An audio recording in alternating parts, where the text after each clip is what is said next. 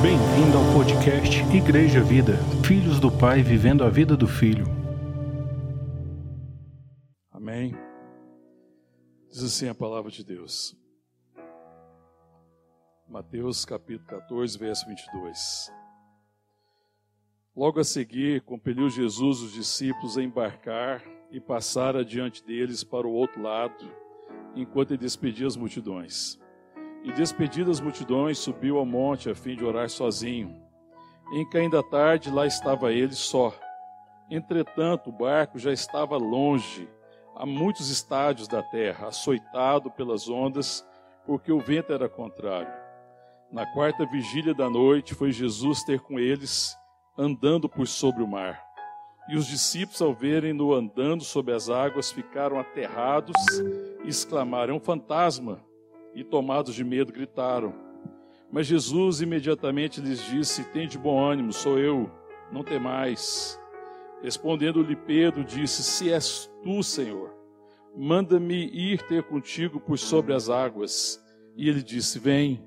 E Pedro, descendo do barco, andou por sobre as águas e foi ter com Jesus. Reparando, porém, na força do vento, teve medo e, começando a submergir, gritou: Salva-me, Senhor. E prontamente Jesus, estendendo a mão, tomou-o e lhe disse: Homem de pequena fé, por que duvidaste? Subindo ambos para o barco, cessou o vento. E o que estava no barco adoraram, dizendo: Verdadeiramente és filho de Deus. Amém? Vamos orar. Te louvamos, Senhor, te agradecemos por esse dia, pela tua bênção pela tua graça, Pai. Te agradecemos por tudo aquilo que o Senhor já tem ministrado ao nosso coração. Ó oh Deus, e pelo privilégio de estarmos reunidos em Teu nome, quer seja aqui presencialmente, quer seja através das mídias digitais, nós te louvamos, porque podemos oferecer o culto que é devido a Ti, porque só o Senhor é digno de toda adoração e de todo louvor.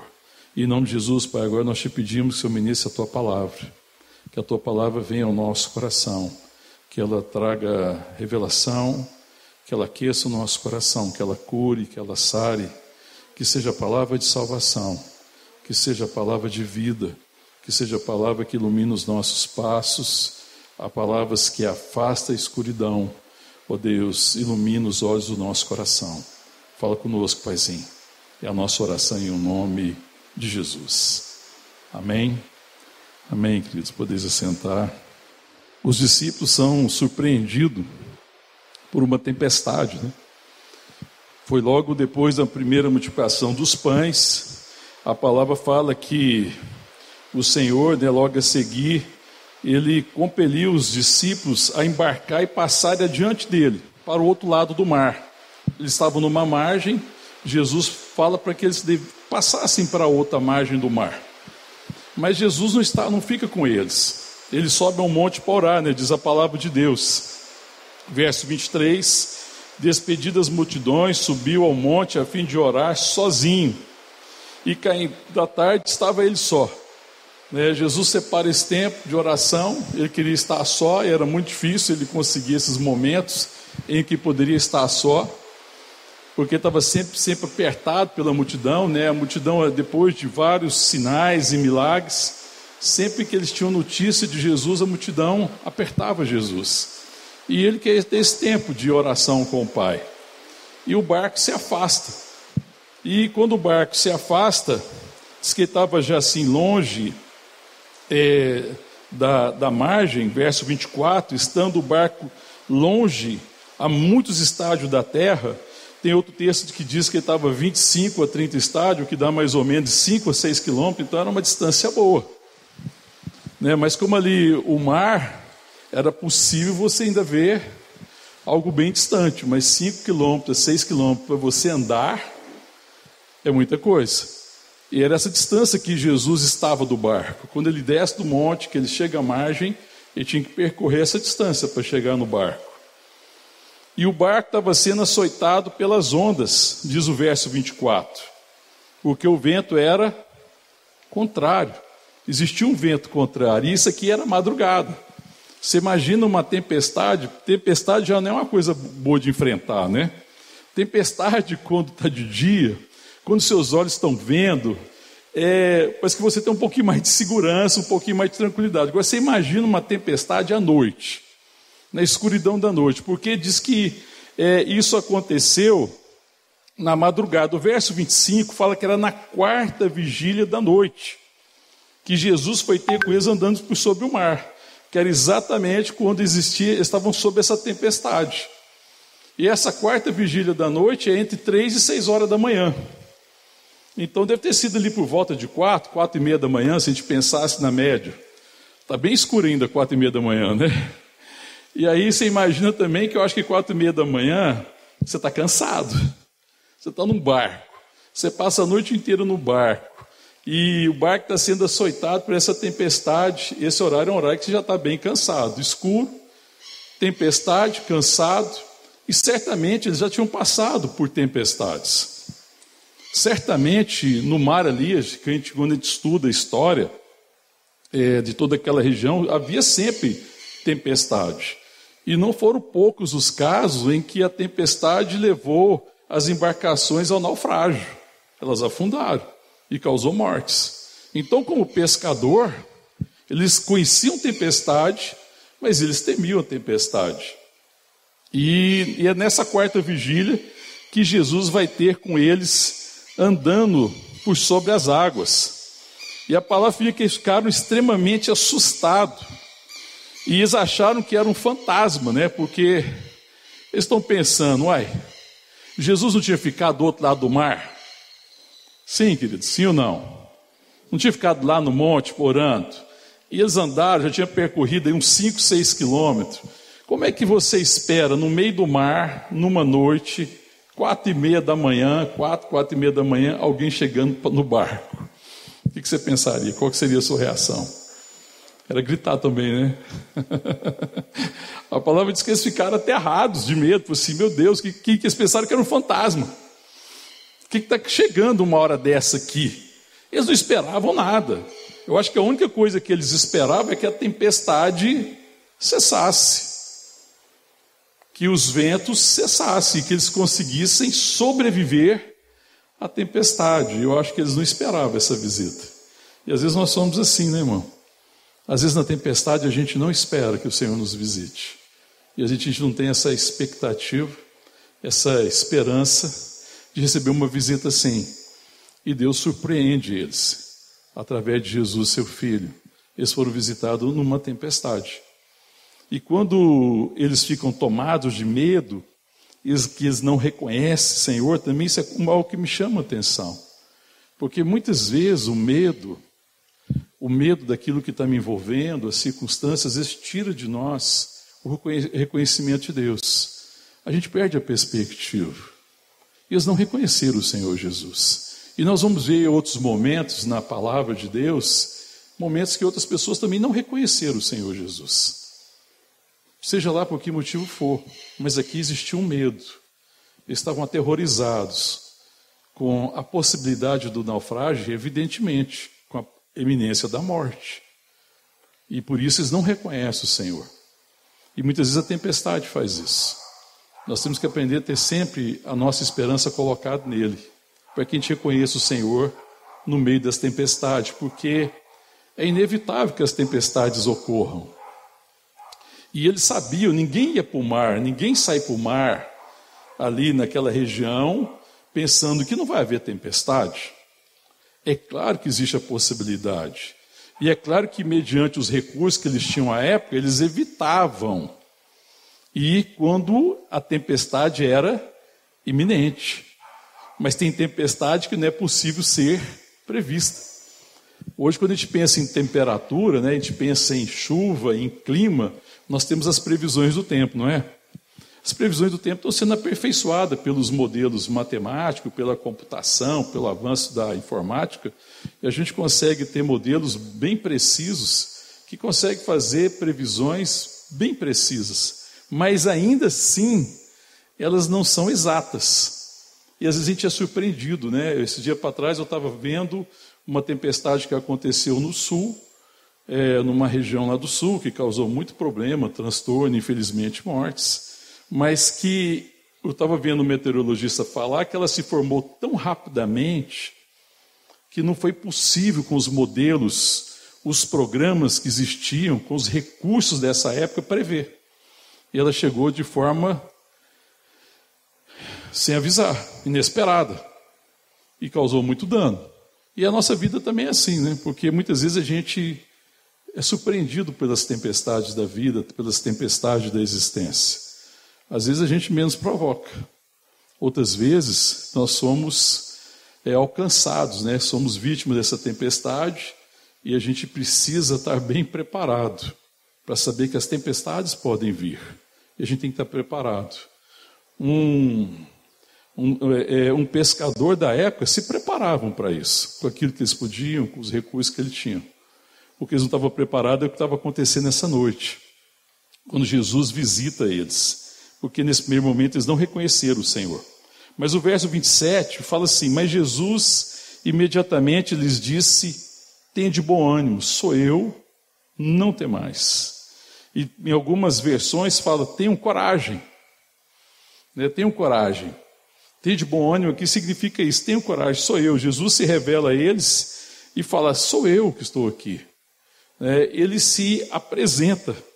É, Jesus se apresenta a eles, né? se coloca diante deles é, para acalmar o coração deles. E a resposta de Pedro, que é mais surpreendente de tudo, é que é a resposta de Pedro, porque quando Jesus fala, sou eu, e quando eles não estão reconhecendo, é, os outros se calam. Eu não sei se há um alívio, eu não sei se ainda há alguma incredulidade, o que, que acontece, mas a atitude de Pedro não, a atitude de Pedro é surpreendente, porque Pedro ele diz assim, no verso 28. Respondendo-lhe Pedro, respondendo Pedro disse: Se és tu, Senhor, manda-me ter contigo por sobre as águas. E eu acho isso extraordinário a postura de Pedro, porque mesmo o Senhor falando que é ele que está ali, Pedro fala: Se és tu, Senhor, me manda ir ter por sobre, contigo por sobre as águas.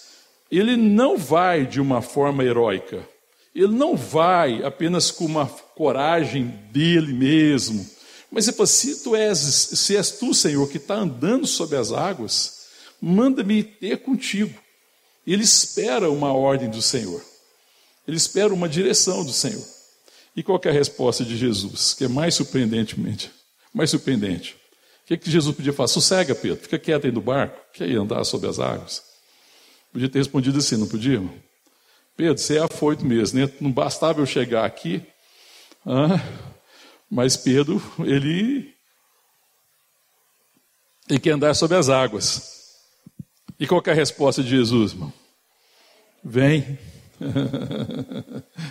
Quando Deus te chama para andar sobre as águas, é, você fala, vem, aliás, você pede para andar sobre as águas, será que a gente tem pedido? Porque andar sobre as águas aqui significa andar acima da tempestade.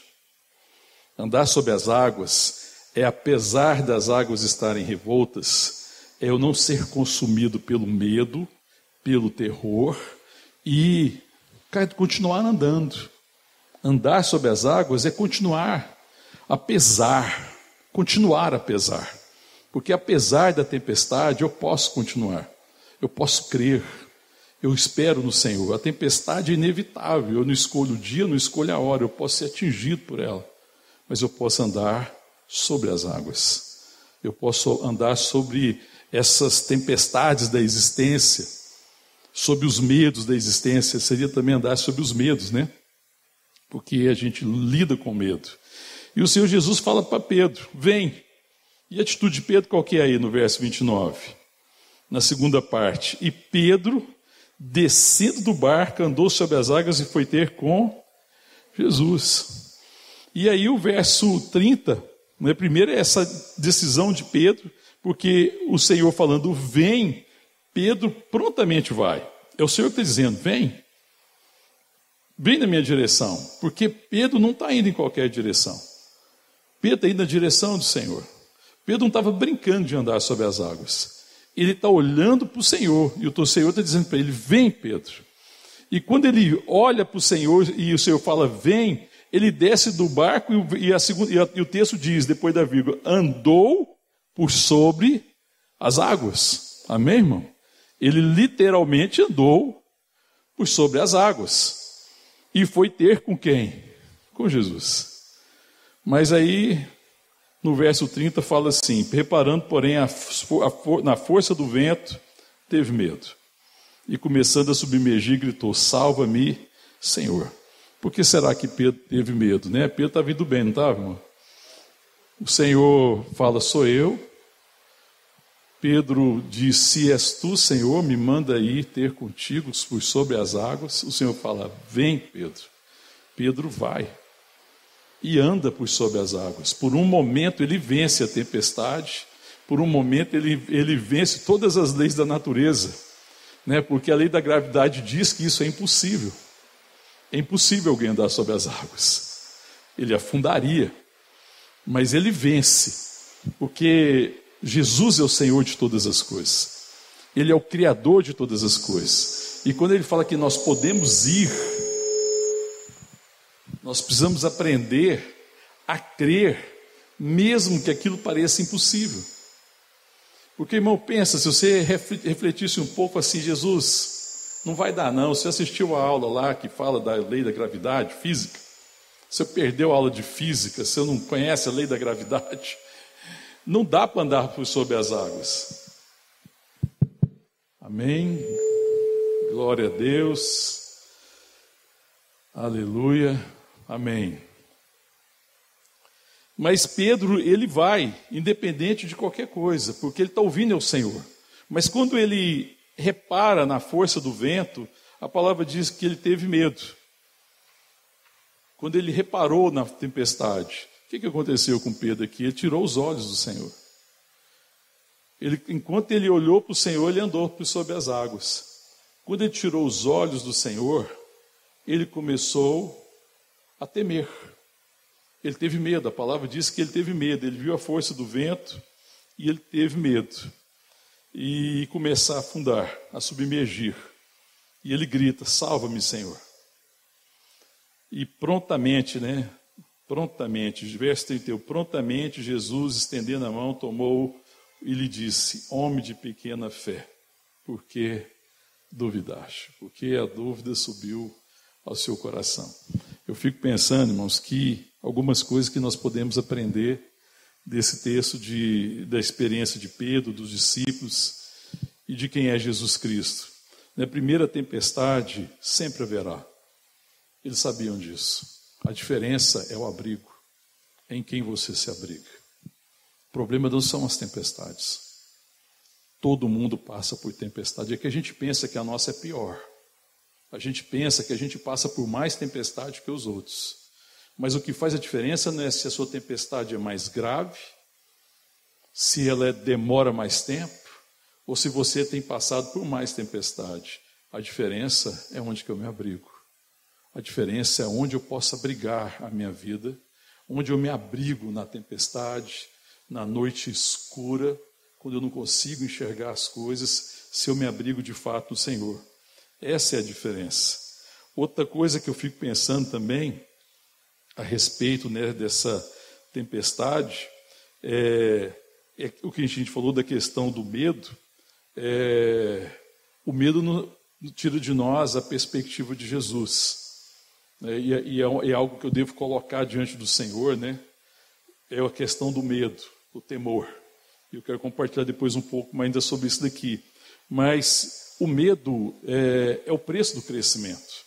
Tem coisas que nos dão medo, mas é preciso enfrentar o medo. Quando nós não enfrentamos os, os medos, aquilo que a gente teme, a gente não cresce. É preciso enfrentar o medo. Tem muitas coisas que às vezes a gente tem medo, a gente tem que pedir a Deus graça para enfrentar. E em muitas coisas realmente a gente não tem progredido, porque o medo nos impede e nós paramos por ali e não continuamos. Os discípulos que ficaram no barco, o preço que eles estavam pagando era o preço de não crescer.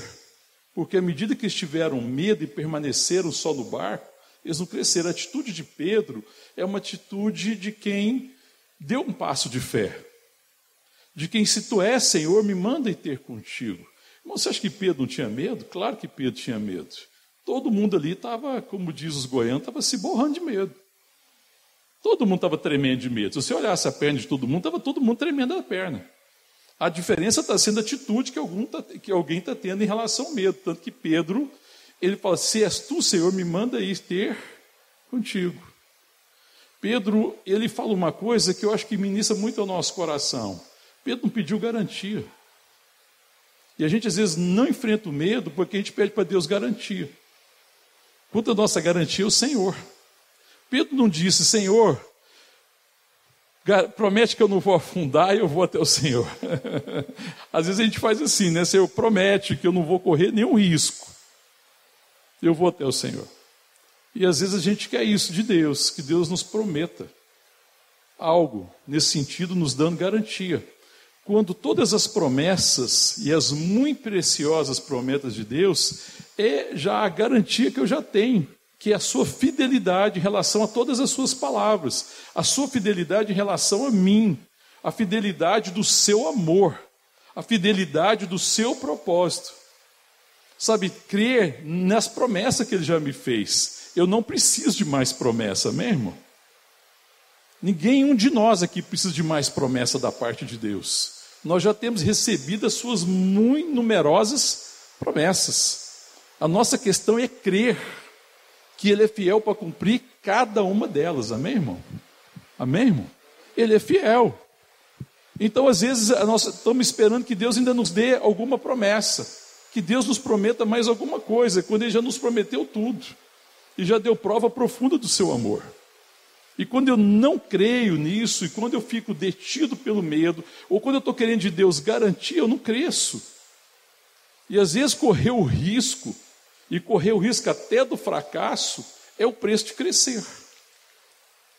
Quantas coisas, irmãos, a gente não aprendeu através de fracasso e de erro? Sim ou não?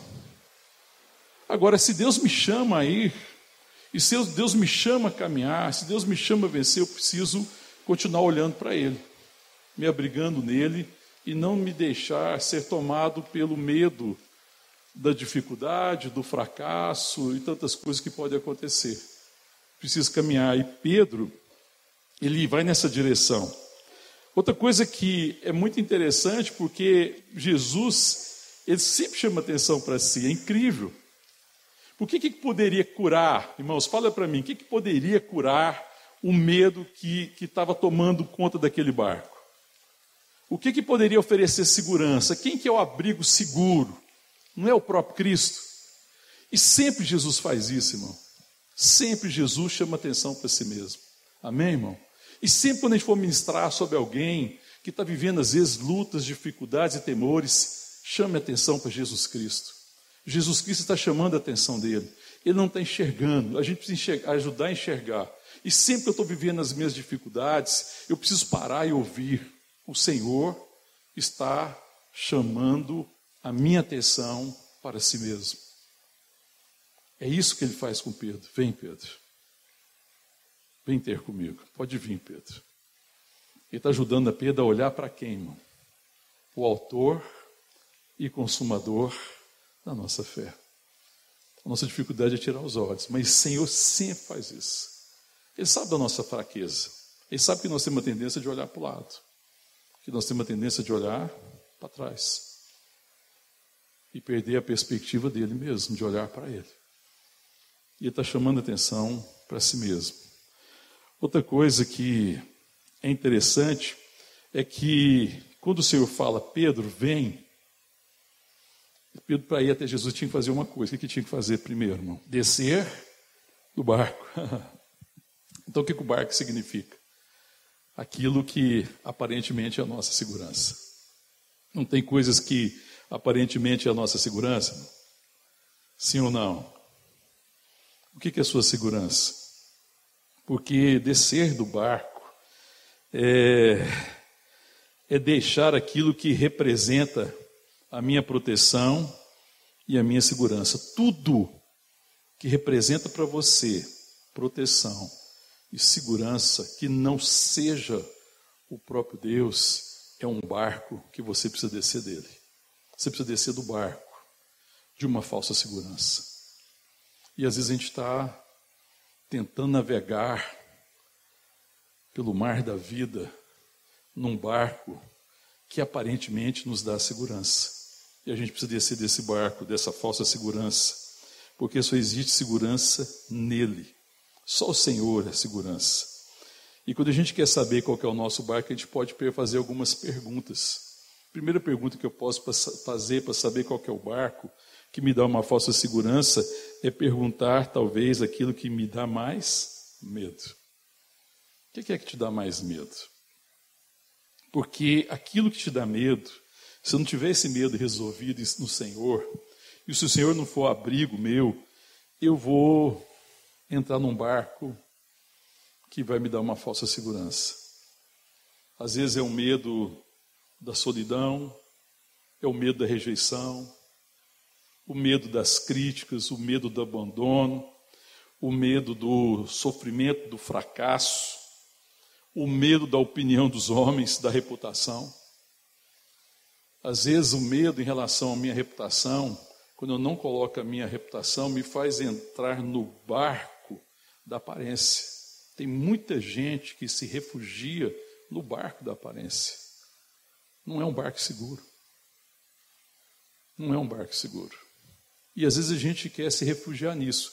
Isso é uma crise para mim no meio da igreja. O barco da aparência é uma crise no meio da igreja, porque a gente às vezes não quer ser verdadeiro, a gente tem medo de ser sincero, tem medo de abrir o coração, tem medo de reconhecer os nossos medos, os nossos temores, tem medo de pedir ajuda, tem medo de pedir, gritar socorro, tem medo de repartir a vida, tem medo de ter comunhão verdadeira. Sabe aquela história em que a gente tem uma comunhão superficial, que a gente vai até um certo nível e não consegue se aprofundar nas relações? você está andando num barco errado. Porque essa falsa segurança que você tem, é, logo vai naufragar. Eu preciso descer desse barco, dessa, dessa falsa segurança. É, medo de perder coisas. Eu vejo muita gente que está caminhando num barco desse temor de perder as coisas, que tem sempre esse temor, esse medo. Medo de perder bens, medo de, de não ter como é, cuidar de uma família, de honrar os compromissos. Às vezes a gente está carregando, andando nesse barco, né? Desse medo, e a gente coloca a nossa segurança em trabalho, coloca a nossa segurança em dinheiro, coloca a nossa segurança em bens. Não são lugares seguros, irmãos.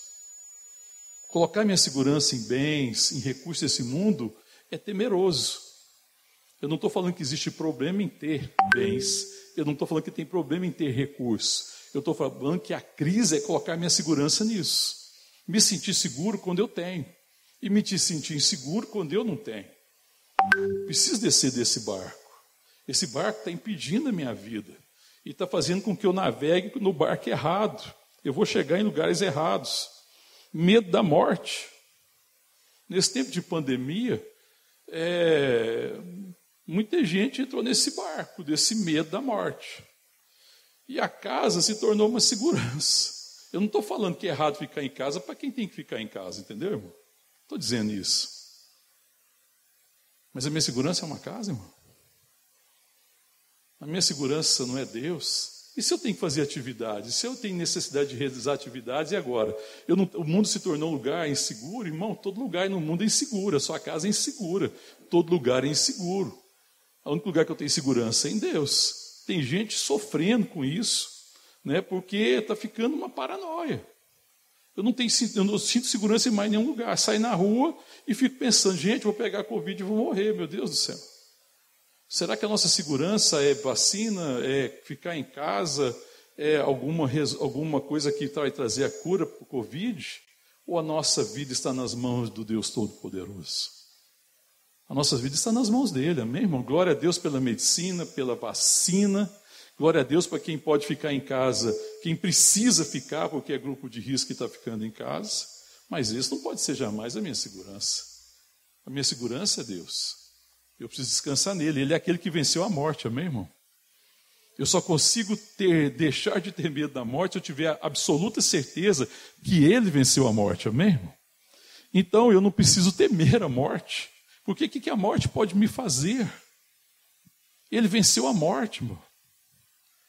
A morte não pode me deter. Eu já não estou sujeito à morte. A morte é uma realidade para o meu corpo físico, mas jamais uma realidade para mim. Eis que eu vivo, amém, irmão?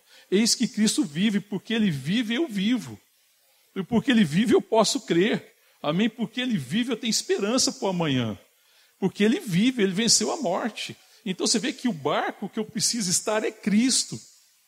Eu tenho que descer desse barco seguro, que me parece seguro, para ir para a segurança de estar nele.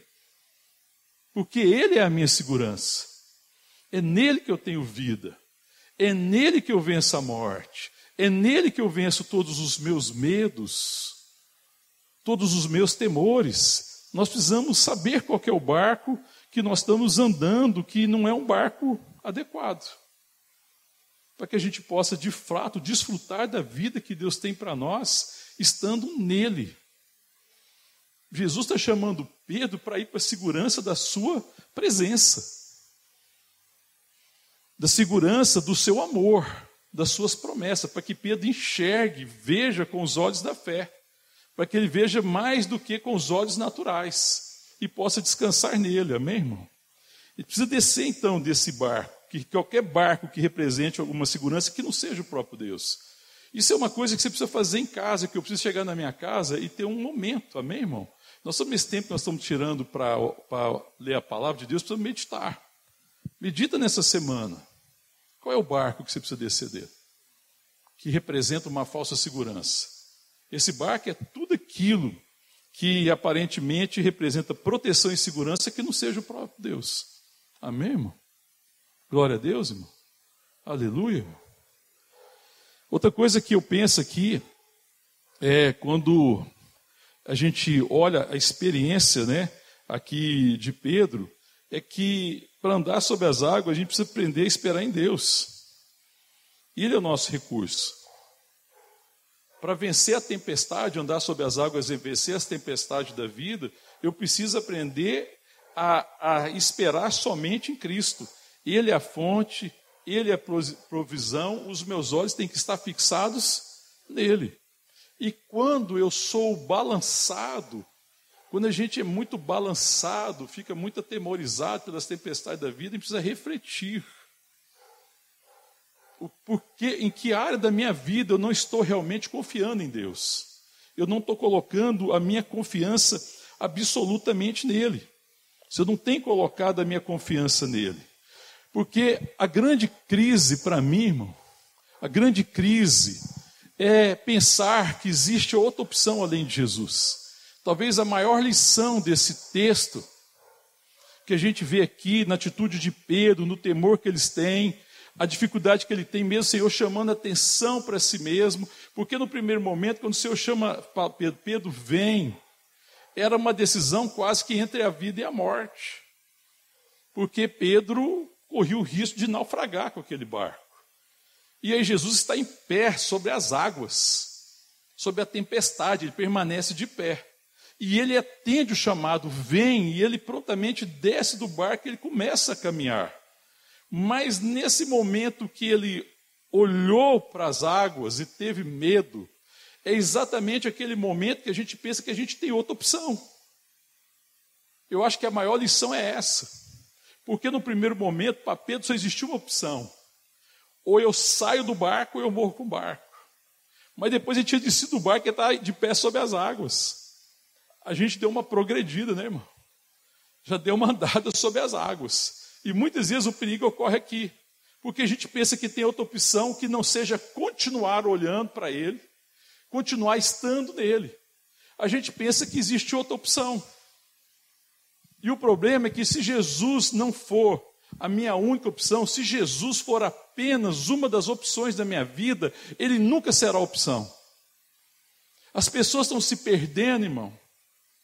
Pessoas estão se perdendo, estão perdendo a vida, porque nós vivemos uma época que Jesus parece que é uma opção. Então, se Jesus é uma opção, ele é mais uma opção. E se Jesus for uma opção, eu te digo que ele não vai ser opção nenhuma porque a carne vai sempre escolher outra coisa.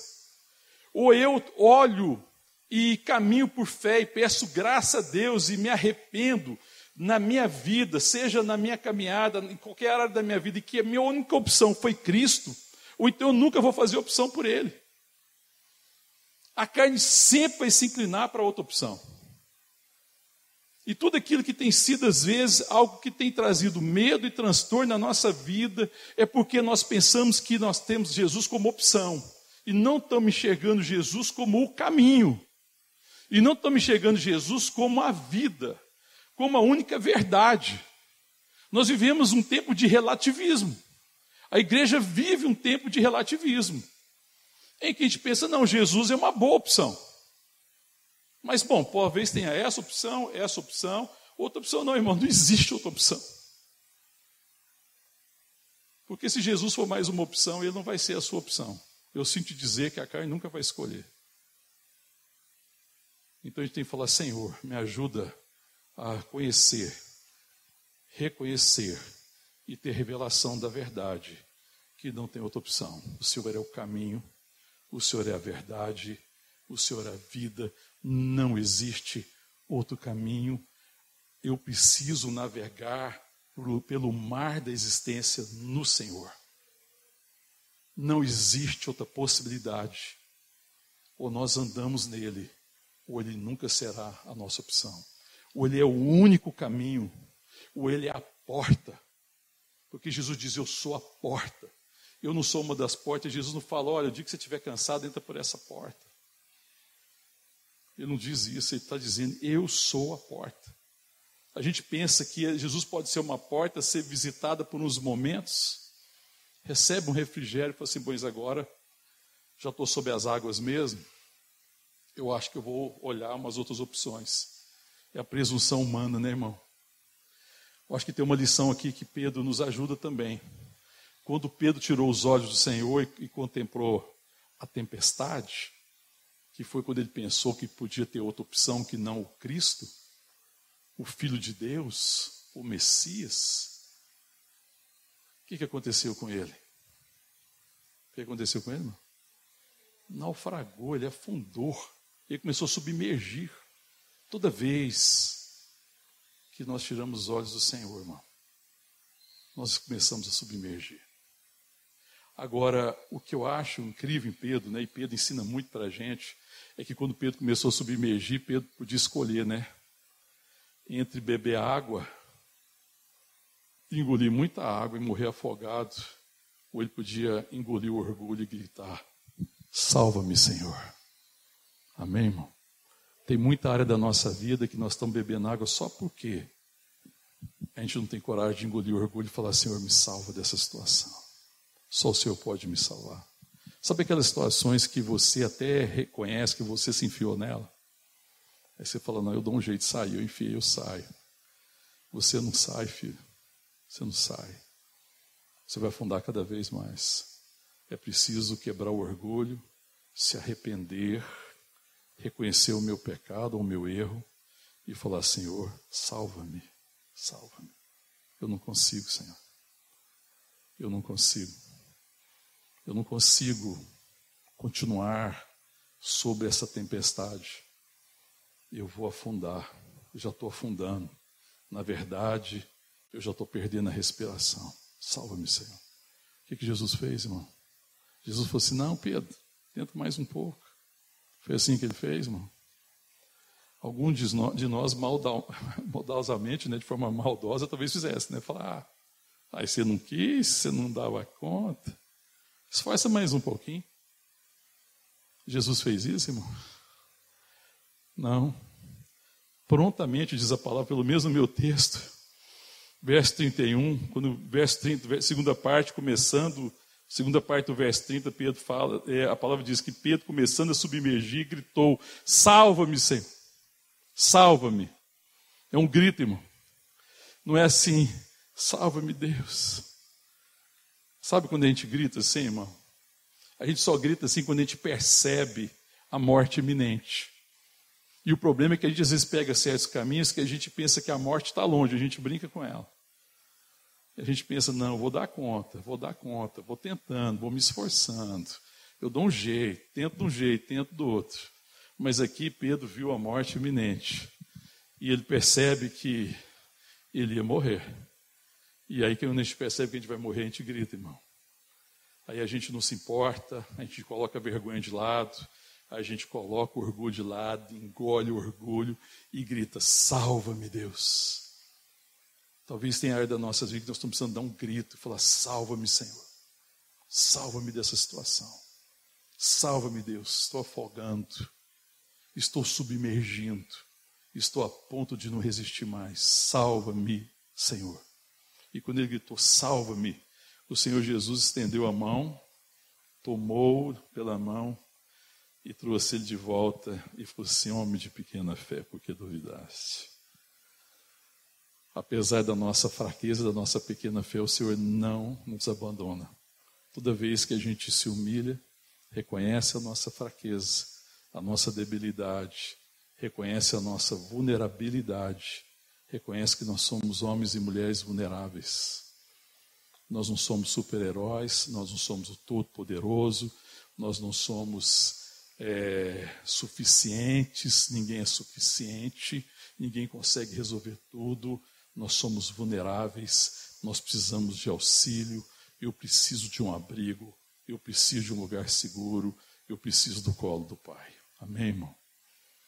A vulnerabilidade, o reconhecimento da minha vulnerabilidade diante da existência do mundo e do pecado, me coloca nos braços do Pai.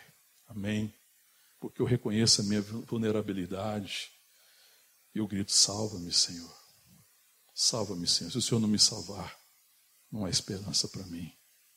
Mas se o Senhor estender a mão, Senhor, eu serei salvo. E o Senhor salvou Jesus, salvou Pedro, homem de pequena fé. Tem que aprender algumas coisas, mas ele nos salva, porque ele vai nos levar pelos caminhos da revelação da sua graça, para que a gente aprenda a andar sobre as águas, aprenda a olhar para ele, aprenda a crer, a crescer na fé e a crescer na revelação do seu amor, da sua bondade e da sua verdade, para que a gente não tire os olhos dele. A gente continue olhando para ele, reconhecendo que ele é a porção da nossa herança. Davi, no Salmo 16, ele fala: O Senhor é a porção da minha herança, ele é o meu cálice, ele é o meu arrimo, ele é o sustento da minha vida, ele é o meu lugar seguro, ele é o meu lugar de repouso. Ele é o meu lugar de descanso. Amém, irmão? É um chamado ao descanso. É, se você voltar um pouquinho aí no capítulo 11 de Mateus, capítulo 11, verso 28, é o convite do Senhor Jesus, a mesma coisa que ele fala assim para Pedro: Vem, Pedro. Ele está dizendo: Vinde a mim, todos que estáis cansados e sobrecarregados, e eu vos aliviarei. Tomai sobre vós o meu jugo Tomai sobre vós a minha vontade. Aprendam de mim, porque sou manso e humilde de coração, e achareis descanso para a vossa alma, porque o meu jugo é suave e o meu fardo é leve. Esse é o chamado, irmão. A gente vence a tempestade da existência descansando. Quando eu descanso nele, quando eu levo todo o meu fardo para ele, quando eu reconheço que eu não consigo carregar o fardo. Sabe, quando eu lanço sobre ele os fardos né, da existência, os fardos do medo, eu preciso lançar sobre ele. Ninguém consegue carregar esse fardo. E ninguém consegue carregar o fardo da existência se não for descansando nele. A existência tem desafios. E nós somos vulneráveis. Nós somos seres humanos. E nós somos criados por Ele para Ele. E nós só vamos vencer e cumprir o nosso chamado nele. Não, ele não é opção, Jesus não é opção. Jesus é o caminho mesmo, ele é a porta. Ele é a porta da salvação, ele é o lugar de descanso, ele é o passo verdejante, ele é as águas de descanso. Sabe, quando as coisas estão difíceis, quando a tempestade está muito forte, quando parece que nós vamos sucumbir, e quando nós olhamos para Ele, nós encontramos descanso. Ele refrigera a nossa alma, Ele nos sustenta e nós levamos a Ele todas essas dificuldades, todas as nossas lutas. Sabe, quando a gente olha na história, se você leu até aqui, só de ter lido até aqui, a gente vai ver aqui que muitas pessoas foram até Jesus. Jesus estava chamando atenção para ele sempre, o perdido. Ele está chamando atenção para ele, para aquele que é leproso, ele chama atenção para ele. É, para aquele que é cego, ele chama atenção para ele. Para o aflito, ele está chamando atenção para ele.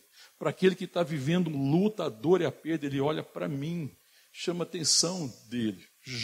Traga os seus fardos até mim.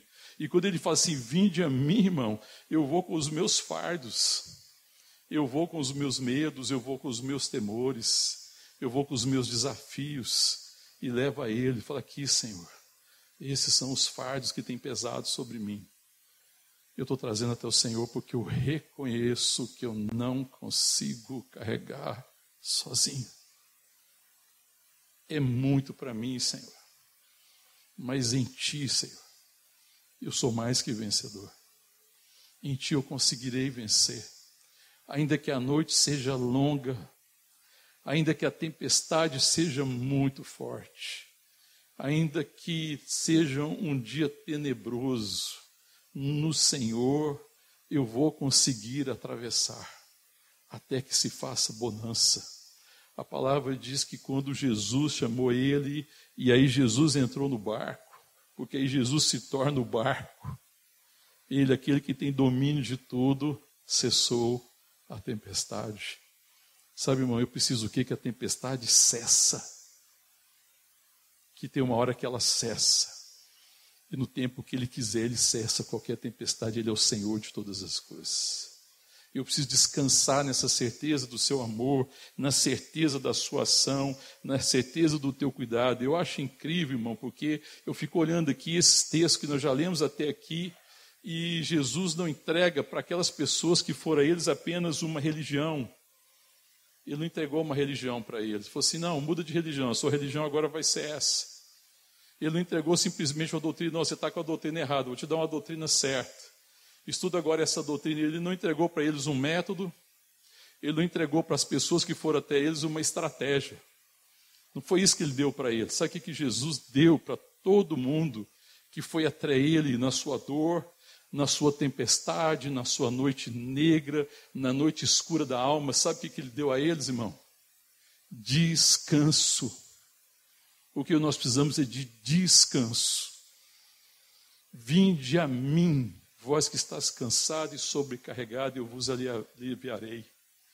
Lançai sobre mim, né? Tomai sobre vós o meu jugo e aprendei de mim, porque sou manso e humilde de coração e achareis descanso para a vossa alma. O descanso do amor, o descanso da graça, o descanso da soberania, o descanso do Deus Todo-Poderoso, o descanso do Deus que conhece todas as coisas, o descanso de saber que eu sou precioso para Deus e que por amor de mim Ele deu a vida do seu filho para me resgatar e me dar descanso. Amém, irmão? Nós precisamos de descanso. As tempestades são inevitáveis. Ele deu descanso a todos porque Ele deu de si mesmo. Porque Ele deu de si mesmo. E nós encontramos descanso quando nós cremos que o Deus que deu de si, o Deus que deu a sua vida, que morreu na cruz, que morreu por nós, é o Deus que nos sustenta, é o Deus que nos faz viver, é o Deus que nos ajuda a carregar os nossos fardos, é o Deus que faz com que a gente atravesse a existência da vida, apesar dessa tempestade, apesar das noites escuras, e mesmo assim a gente permaneça filha e filho de Deus. E a nossa vida glorifica o seu nome. Porque aí a tempestade se torna motivo de glória. E a tempestade é para a glória de Deus. Não é para destruição, mas é para que Deus seja conhecido por causa da sua intervenção extraordinária, miraculosa, amorosa, poderosa.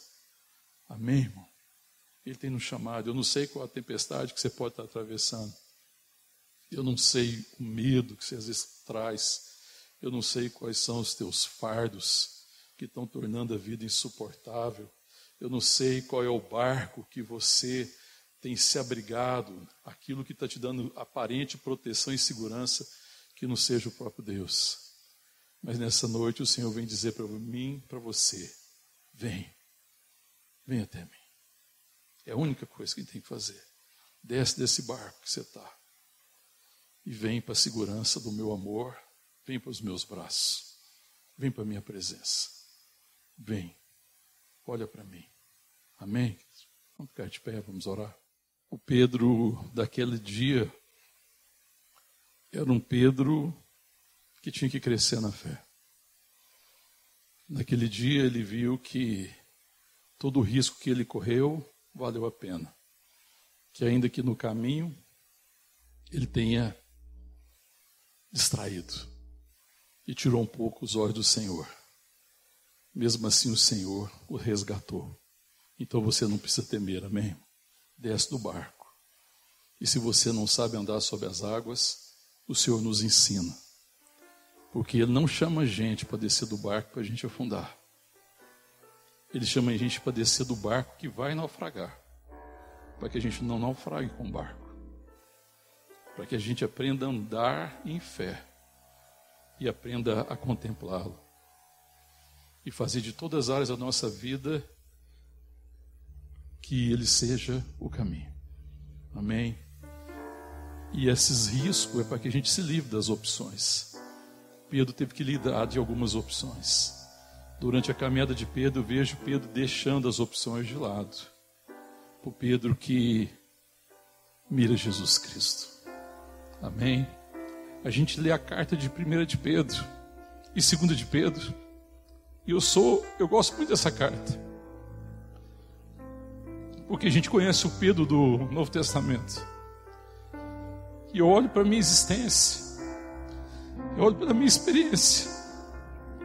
É como de Pedro, que errou, que precipitou, que demorou para aprender, mas que precisou enfrentar seus medos, que precisou lançar os seus fardos no Senhor, mas que aos poucos foi aprendendo abrir mão das suas opções. Eu vejo que a minha caminhada é uma caminhada em que o Senhor foi me livrando das opções falsas, da falsa segurança, dos falsos barcos, em que eu tentei me abrigar durante a minha caminhada. E eu fui preciso aprender a andar sobre a tempestade. E as tempestades que eu venci foi para ensinar que não tem nenhuma tempestade que não cessa, e que não tem nenhuma noite que não vai ser vencida pela manhã, pela aurora. Porque, ainda que a noite seja longa e escura, o Senhor nos visitará com o sol da Sua graça, do Seu amor, Ele vai nos visitar com o sol da Sua presença que aquece o nosso coração, e a noite vai se fazer dia e a tempestade vai se fazer bonança. Amém? Para que tudo que acontecer seja por louvor dele, a glória dele, e para que a gente seja mais maduro e que a gente também seja homens e mulheres que ajudam os outros a falar: desce do barco que você está agora e contempla o Senhor, porque não existe outras opções. Ele é o caminho, Ele é a verdade, Ele é a vida, Ele é a porta em que nós temos que entrar. Não tem outra opção.